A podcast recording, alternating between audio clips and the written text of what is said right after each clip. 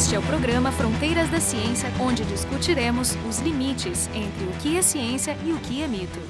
Hoje a gente vai falar de zumbis de verdade. Aqueles que têm o seu comportamento alterado para satisfazer essa sua nova, última e única finalidade, que é transformar seres normais em mais zumbis. Não, a gente não vai falar de nenhum vírus ou de desinformação.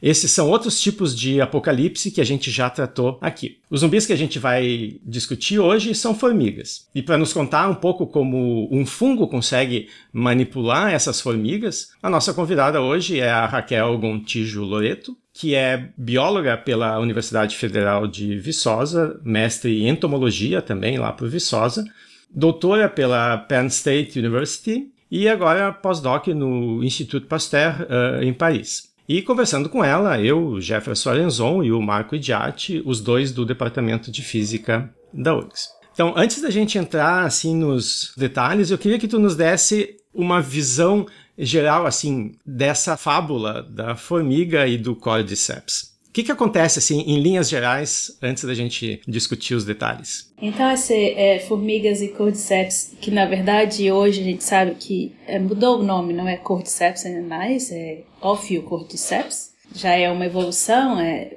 inicialmente foi descrita há muitos anos atrás, mas ninguém nunca se interessou em estudar o comportamento da formiga, o que estava acontecendo né, nesse sistema. E até então é um pós-doc é, resolveu adotar esse sistema como sistema de estudo, e esse é o, o professor David Hughes da Penn State University, e ele que foi o meu uh, orientador de doutorado, mas eu também trabalhei com ele no mestrado. Bom, o Ophiocordyceps, ele é um fungo, existem várias espécies dentro desse gênero de fungo, e é, algumas espécies são parasitas de formigas. E todas essas espécies de Ophiocordyceps em formigas provocam a manipulação do comportamento da formiga. Então, um fungo infecta a formiga, muda o comportamento da formiga, depois que a formiga faz o que o fungo precisa que ela faça, ele mata a formiga, então ele cresce da formiga morta,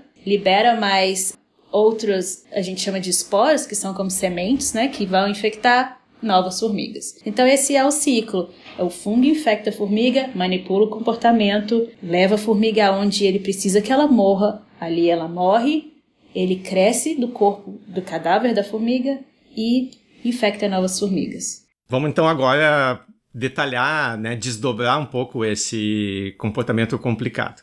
Como é que o Ophiocordyceps, então, ele faz esse controle? Porque o fungo, ele é uma espécie, é um punhado de células, né? Então, é como se fosse uma caça coletiva, é um monte de, de células caçando um, indivíduo bem maior.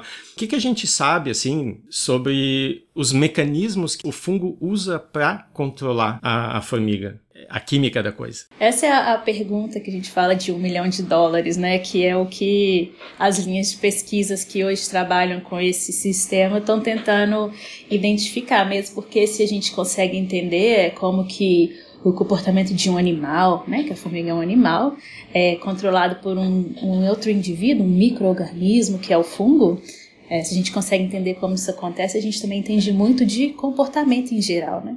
A gente, na verdade, não sabe exatamente como isso acontece. A gente tem indícios de várias coisas que estão acontecendo. E com certeza não é apenas um componente chave. São várias coisas acontecendo ao mesmo tempo.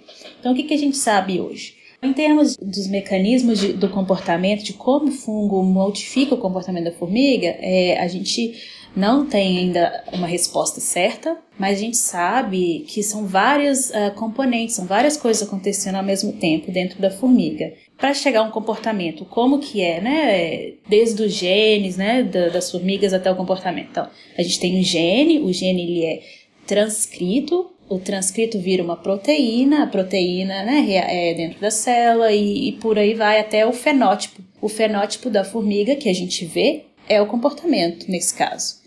Então tem todas essas camadas, né? A transcrição do gene, a, a produção da proteína, como que essa proteína interage com outras proteínas na célula, que leva a movimento, por exemplo, do músculo, que leva a mudança da percepção sensorial da formiga, como que o ambiente é. Então são várias camadas no qual esse controle do fungo acontece dentro da formiga. O fungo, quando ele entra dentro da formiga, ele é uma célula. E aí ele se multiplica em várias células que estão soltas, é como se fossem várias células dentro do, do sangue correndo ali. E em algum momento elas precisam se juntar é, para controlar toda a formiga. Então, assim, é um, é um processo complexo que acontece em várias camadas uh, de interação e a gente realmente não sabe exatamente como é. Sabe que tem vários genes que estão envolvidos.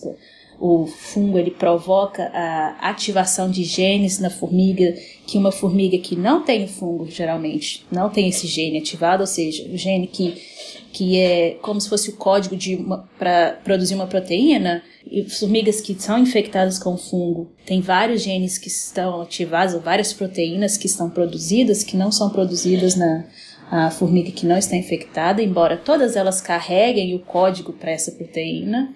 A gente sabe que o fungo produz metabólitos, é, secreções, substâncias químicas que afetam a, a composição do tecido neural da formiga. A gente sabe que existe uma modificação do tecido muscular da formiga, porque qual é o comportamento que o fungo provoca? Ele faz a formiga morder um substrato é, de uma planta, às vezes é uma folha, às vezes é um, é um galho, depende de onde a formiga está também, é sistema do bioma, e faz a formiga morder. Então tem alteração nos músculos da mandíbula.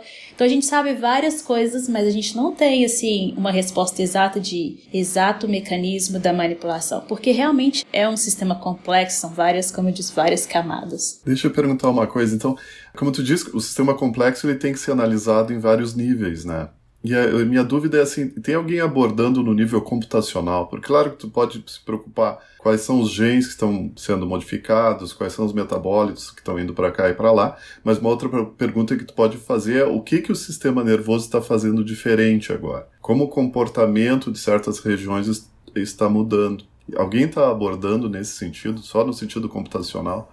Eu acho que ainda não. Eu lembro de quando eu estava né, no laboratório do professor David, eh, que agora eu não sou mais parte desse laboratório, mas quando a gente discutia, a gente sempre falava de analisar dessa forma e ver se consegue colocar eletrodos no, na mandíbula, no músculo, né, para ver a, não sei bem os termos dessa área, mas é as ondas que emitem os músculos, uh, mas uh, isso nunca chegou a ser feito. Tem uma coisa interessante é que eu li um pouquinho e dizem e, e, diz, eu também vi a palestra do Jefferson e diz que a formiga procura um lugar especial, ou seja, tem uma certa cognição da formiga envolvida que mostra que existe uma riqueza nessa manipulação neuronal, né, que é interessante.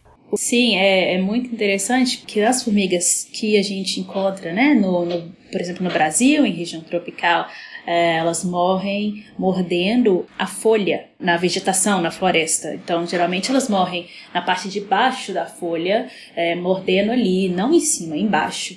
O que a gente acredita tem a ver com a proteção, né? Numa floresta tropical chove muito e se ela está em cima, a chance dela ser lavada é muito grande. O fungo não sobrevive, porque o fungo precisa da formiga morta, fixa na vegetação, para crescer e transmitir para uma nova formiga. Na região temperada, por exemplo, nos Estados Unidos, é, onde a gente trabalhou na Carolina do, do Norte, um, na época do inverno não tem folha. As folhas, as árvores perdem as folhas, né? Então, nessa região, as formigas elas são manipuladas para morder os galhos a pressão do, do, do, ambiente levou o fungo a se adaptar de forma diferente nesses dois biomas. Então, realmente, o local onde a formiga morre é preciso. É um trabalho que a gente fez que foi é, na região de Viçosa, na zona da mata, é, com a Mata Atlântica, que a gente mapeou é, onde a formiga morria e onde estavam as trilhas das formigas, é, que são onde as formigas vivas passam toda noite quando elas vão procurar comida, elas fazem essas trilhas, né, de formiga, igual em cozinha. Você vê as trilhas das formigas chegam até o açúcar. Elas fazem isso na floresta também. E a gente então mapeou as trilhas e onde estavam as formigas mortas e a gente vê que realmente as formigas mortas elas estão em volta da trilha, é onde novas hospedeiras, né, estão passando todo dia. O fungo de alguma forma explora a capacidade da formiga se localizar no ambiente e direcioná-la aonde o crescimento do fungo é otimizado. Se a gente muda o cadáver do, da formiga aqui, né? De onde o fungo cresce. Se a gente muda ele de lugar, o fungo não cresce. Eu lembro de ter, de ter lido em algum lugar que existem evidências em âmbar que eles encontraram uma folha, então com 50 milhões de anos, e nessa folha tem as marcas da mandíbula de uma formiga. Então a, a hipótese era de que esse comportamento já é muito antigo, né? É uma coisa que já que evoluiu há muito tempo. Então a, a pergunta é, já que a, então a, as formigas e os fungos eles estão coevoluindo há bastante tempo, a formiga não desenvolveu nenhum tipo de defesa contra o, né, essa submissão do fungo? O que, que, ela, o que, que ela pode fazer para se defender? É, esse é um ponto muito interessante e foi a, a, o centro do, da minha pesquisa de doutorado é, em relação a esse, esse sistema. O que a gente sabe? O fungo, Ophiocordyceps, o grupo, né? É, existem parasitas de outros insetos também, não é só formigas. E a gente sabe hoje que os Ophiocordyceps que infectam as formigas e manipulam o comportamento vieram né, essa, é, o ancestral mais próximo desse, desse grupo, são Ophiocordyceps que infectam besouros, larvas de besouros que normalmente estão enterrados no solo ou é, na casca da madeira, madeira em decomposição. Então esses, esses besouros são infectados por fungos é, Ophiocordyceps, mas não são manipulados. Em algum momento, né, na história evolutiva desse fungo, ele pulou para as formigas. Então a gente é, teve uma troca de hospedeiro. O fungo se adaptou ao novo hospedeiro, que são as formigas.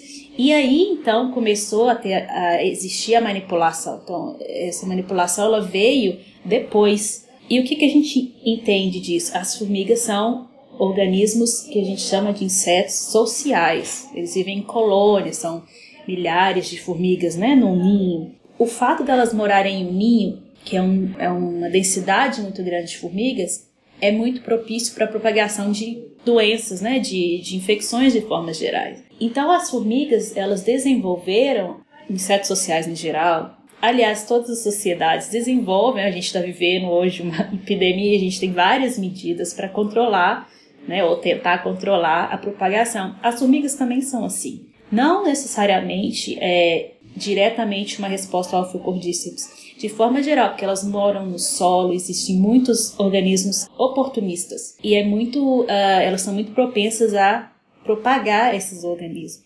Então, de forma geral, os insetos sociais têm uma camada mais de imunidade que os insetos teriam é, imunidade normal, né, de células é, de defesa. Os insetos sociais eles têm essa camada que a gente chama de é, imunidade social, que é na verdade uma imunidade comportamental, assim como a gente se isola para não deixar outras pessoas doentes, os insetos sociais também fazem isso. É, ou isolam as formigas que estão doentes, é, tiram de dentro do ninho. Existem vários relatos de comportamentos de, de uh, imunidade. Então, o que, que, a gente acredita? Que quando os fungo, o fungo Ophiocordissus, que matava besouros, que são insetos solitários, né?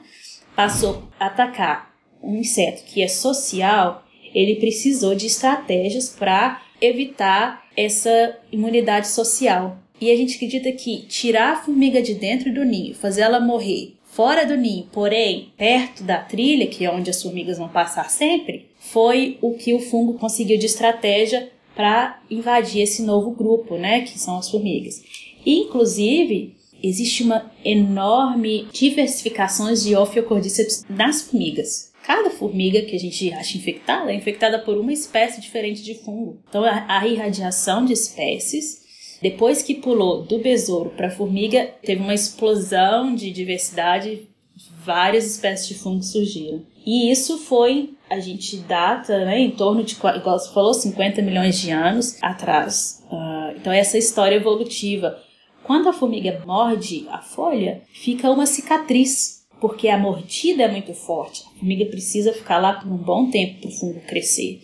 No sistema temperado, né, que é onde as folhas no bioma temperado, onde as folhas caem, a gente teve registro de formigas que ficaram fixadas por dois anos, a mesma formiga. E o fungo precisa disso, porque no sistema temperado, ele durante o inverno, o fungo não cresce. A formiga morre no, no verão o fungo fica lá dentro da formiga e ele só vai crescer e desenvolver no outro ano, no outro verão. Então essa mordida é muito forte. E aí o que acontece? Quando a folha é fossilizada e a formiga deixou essa cicatriz lá, porque eventualmente ela cai, ela, ela cai da folha, o fungo já cresceu, já reproduziu, a formiga caiu, fica a cicatriz. E aí, como você disse, existem é, relatos né, de, de fósseis de folhas que têm essa cicatriz, mostrando que essa manipulação comportamental é bem antiga é, nos fungos. A descrição do processo né, de, de manipulação é que o fungo ele infecta a formiga e aí ele faz a formiga fazer certos comportamentos. E a minha pergunta é assim: existe, não existe uma chance dele simplesmente estar cooptando alguns dos comportamentos que a formiga já teria normalmente, uma formiga infectada já teria normalmente? Pode ser que a formiga, quando infectada, ela já pensa em se afastar do formigueiro, né? Então é um comportamento já da formiga natural. Sim, de fato, é muito mais fácil você usar um comportamento que já existe do que criar algo completamente novo, né? É, o que a gente acredita é que esse comportamento de se isolar do ninho já existe em formigas com outros fungos que não manipulam o comportamento ou infectada por outros parasitas. Porém, o fungo ainda precisa estar próximo do, da, da colônia, senão ele não vai encontrar um outro hospedeiro. Ele não termina o ciclo se ele não infectar um novo hospedeiro, certo? E como eu disse anteriormente, cada formiga, espécie de formiga, tem uma espécie de fungo que infecta. Então não adianta essa, essa formiga que está infectada por um fungo ir lá na colônia de outra formiga que o fungo não vai infectar. Então o fungo ele pode ser que esteja usando já o comportamento de se isolar da formiga para evitar essa imunidade social, porém é uma linha e entre o que, que a formiga está fazendo para livrar a colônia e o que o fungo está fazendo para colocar a formiga do lado de fora, porque só ali ele cresce, né? A gente fez um experimento onde a gente pegou formigas que tinham morrido recentemente, porque a gente consegue identificar, elas mordem a folha e quando elas estão recentemente mortas, elas parecem que estão vivas ainda. Você olha e é uma formiga normal, assim, só mordendo parada. Ela está morta, mas é porque morreu em 24 horas no máximo. A gente pegou essas formigas e colocamos de volta dentro do ninho, marcamos onde estava, e aí a gente voltou para ver o que tinha acontecido. O fungo cresceu dentro do ninho e todas as formigas que a gente colocou lá dentro tinham sido removidas pelas formigas vivas. Então, é, existe aí esse meio termo entre o que a formiga está fazendo para livrar a colônia e o que, que o fungo está fazendo a formiga fazer para crescer e infectar outras formigas. Mas é, realmente a gente acredita que o fungo possa estar usando esse comportamento de sair da colônia, de se direcionar no ambiente. Então, realmente, a gente acredita que o fungo já use esses caminhos já dentro da formiga Porém, ele precisa que ela vá a lugar específico e normalmente ela não vá. Tu tinha dito que existem variantes do fungo, né, que são adaptados a comportamentos específicos em diferentes regiões, né, como que faz a formiga se agarrar num galho ao invés de uma folha. Então, a pergunta é, essas variantes, existe alguma análise genética mostrando que elas podem ter se originado do mesmo ancestral ou isso é, são, é mais um exemplo daqueles casos onde uma solução evolutiva ela ocorre de forma independente, simultaneamente em, em diversos lugares. As espécies de Ophiocordíceps que infectam formigas vieram de um ancestral é provavelmente infectava besouros. Então, infectava um besouro, não causava manipulação complementar. O fungo conquistou um novo hospedeiro, que era a formiga, e dessa conquista o fungo irradiou e várias espécies vieram desse ancestral que infectava a formiga. Agora, a manipulação comportamental, que a gente sabe é que existem formigas, por exemplo, no Japão também existem florestas temperadas. As formigas que mordem os galhos no Japão, o fungo evoluiu em um evento diferente das formigas que mordem galhos nos Estados Unidos. O que isso significa? Que o ancestral é provavelmente mordia folha, e a gente acredita que essa manipulação comportamental surgiu na, na Ásia. E o ambiente onde o fungo e a formiga vivem modelou essa interação de tal forma que morder galho veio depois e aconteceu em momentos diferentes. São eventos independentes que aconteceu em lugares diferentes. Então, o ancestral mordia folha, aí foi evoluindo, evoluindo, e em um momento aconteceu de morder o galho nos Estados Unidos, independentemente, a mesma evolução aconteceu no Japão. Então, essa mudança de folha para galho aconteceu independentemente pelo menos três vezes, que a gente sabe. Então, como você falou, é realmente uma solução, é uma convergência adaptativa, que a gente chama.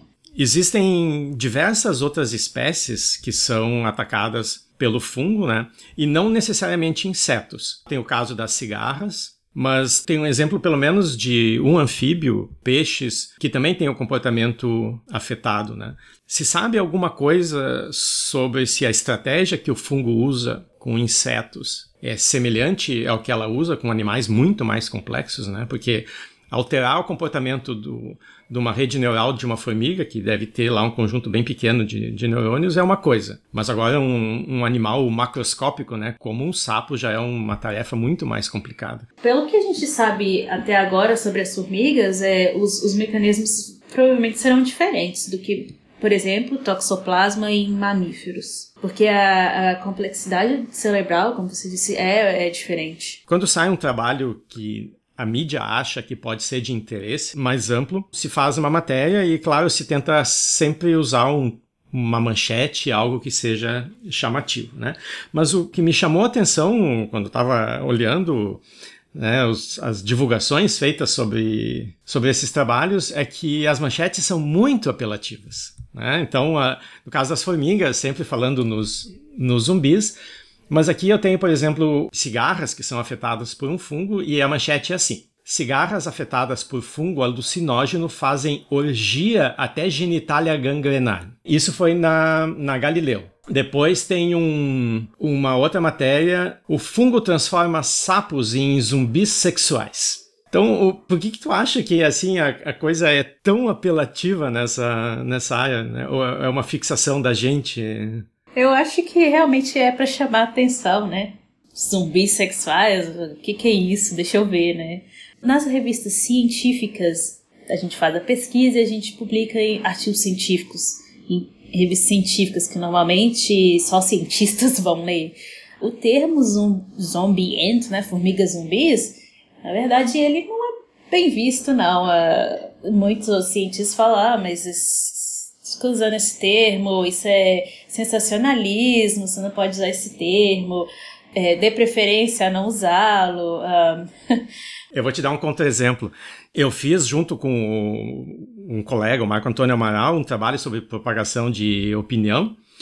E a gente faz um modelo, basicamente um modelo epidemiológico, que leva em conta ceticismo e isso pode ser feito uma analogia muito próxima do comportamento com zumbis. Então já seria uma coisa que poderia se usar esse sensacionalismo. Né? Bom, de fato a gente menciona no artigo que existe essa analogia, mas porque existem também artigos científicos publicados como modelos para zumbis. Né? Tem um trabalho famoso publicado no Physical Review, que é uma revista boa, que é modelo para epidemia zumbi mesmo. Né? Eles fazem inclusive uma simulação dos zumbis atacando os Estados Unidos e o tempo que leva para se propagar, etc.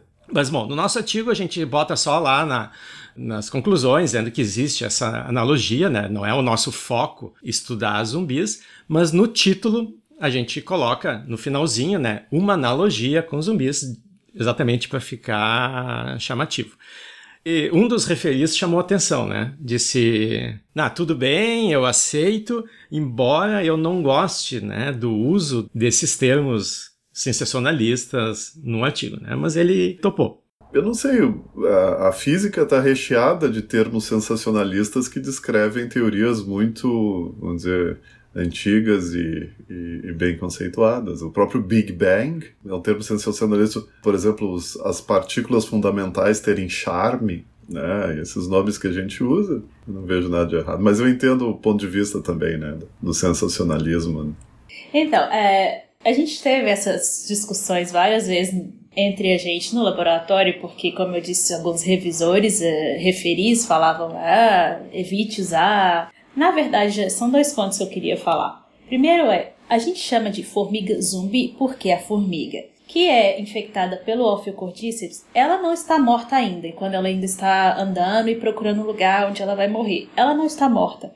Porém, ela não está fazendo o que uma formiga normal faria. Ela está ali, vamos dizer, entre aspas, a serviço do fungo que infectou ela. Então é uma formiga que não morreu, mas também para a colônia de formigas, ela não está viva, porque ela não faz mais o que uma formiga faria pela colônia. Daí o termo zumbi. Tá viva, mas não tá para a colônia. então seria a viva morta, né? Para a colônia ela morreu já, não, não vai ajudar em nada. O outro ponto é que, como né, pesquisadores geral cientistas, eu acho que, sinceramente, tudo que a gente pode fazer para trazer a ciência mais perto do público que não é cientista é válido, desde que a, a informação seja passada de forma correta, né? Claro que inventar só para chamar atenção também não pode, mas uh, isso chama a atenção do público traz uma repercussão maior para a nossa pesquisa, mas também aproxima cientistas e público. A gente faz a gente fez, né? Eu não faço mais vários trabalhos de, de interação com escolas, com feiras de ciências, e isso é muito legal, porque a gente aproxima mais pesquisa e o público em geral que existe um abismo muito grande aí. Então, esses termos ajudam a gente a, a propagar e a ensinar a pesquisa, como é a pesquisa, o que, que a pesquisa faz de forma geral. Acho que a gente, como cientista, trabalha ainda meio muito segregado do público geral. É, sem dúvida é uma maneira de estimular né, a, a, imaginação e o, o, interesse. E eu, sinceramente, não vejo muita diferença do que é aceito num artigo, né? Porque o último, em geral, o último parágrafo dos artigos são especulações assim sobre aplicações possíveis, mas são escritas num linguajar socialmente aceito, né, no meio acadêmico. Mas uh, eu não vejo muita diferença de tu fazer uma especulação selvagem assim sobre uma possível aplicação do teu trabalho e fazer uma analogia. Mas é, eu, eu concordo contigo. Eu acho que é fundamental a gente poder traduzir o nosso trabalho em termos que podem chamar a atenção e fazer as pessoas lerem alguma coisa, né? Duas perguntas que eu queria fazer. Uma delas é que, para surpresa minha, me preparando para para esse programa, eu vi que o Cordyceps, ou o Ophiocordyceps, ele é vendido como remédio. Ele está na medicina chinesa, a gente pode comprar, custa 80 dólares, pílulas é, de Ophiocordyceps. Não sei se é o mesmo exatamente que das formigas, mas para mim a primeira reação é eu não vou tomar essa coisa que me transforma num zumbi, né? Mas, claro, a gente sabe que existe uma tradição importante do uso de fungos para medicina, né? Os antibióticos e coisas assim. Então, o que tem de interessante nesse fungo que transforma insetos em zumbis que poderia ser usado para medicina humana? Tu não ouviu essa parte que eu falei sobre as orgias das cigarras, né? Se tu leres as indicações desses suplementos ou remédios que estão sendo vendidos, eles têm tudo, inclusive cura de problemas sexuais e coisas assim, tem tudo lá absolutamente tudo, até para tosse, eles dizem um monte de coisa. Então, mas eu queria que a Raquel nos comentasse um pouco. O cordyceps vendido na China, né? Ele não é o mesmo que infecta as formigas. Ele é. Eu não tenho certeza se eles são de cigarras ou de besouro, lavas de besouro, eu acho. Então, a espécie é diferente, mas o grupo de fungo é o mesmo. O que acontece? Esses fungos, fungos de forma geral, eles secretam muito, muitas moléculas, muitos químicos, né? Metabólitos.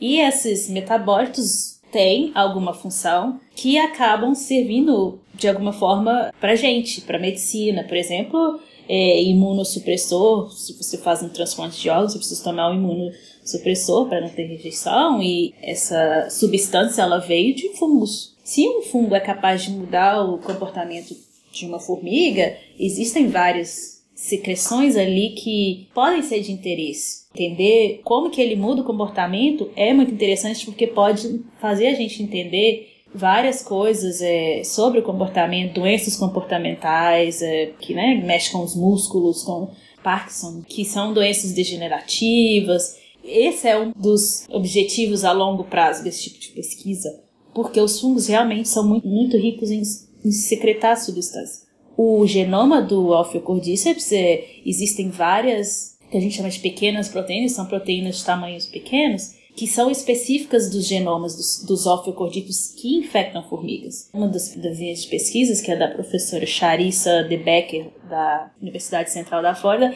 ela olha justamente isso, os genomas e o que, que esses fungos produzem, tentando entender como que é a manipulação dos mecanismos, mas com o objetivo final de o que, que são essas substâncias, o que, que elas fazem e, né, finalmente, como que a gente pode usar elas a nosso favor. Eu, eu, tinha uma outra pergunta, mas essa aí pode cortar, né? No laboratório que tu trabalhou na Penn State, já teve uma grant da DARPA? Não, não eles não estão tentando zumbificar ninguém. não, não teve. Bom, então hoje a gente conversou com a, a Raquel Gontijo Loreto sobre formigas zumbis. Conversando com ela, eu, Jefferson Arenzon e o Marco de Arte, os dois do Departamento de Física da URGS. O programa Fronteiras da Ciência é um projeto do Instituto de Física da URGS.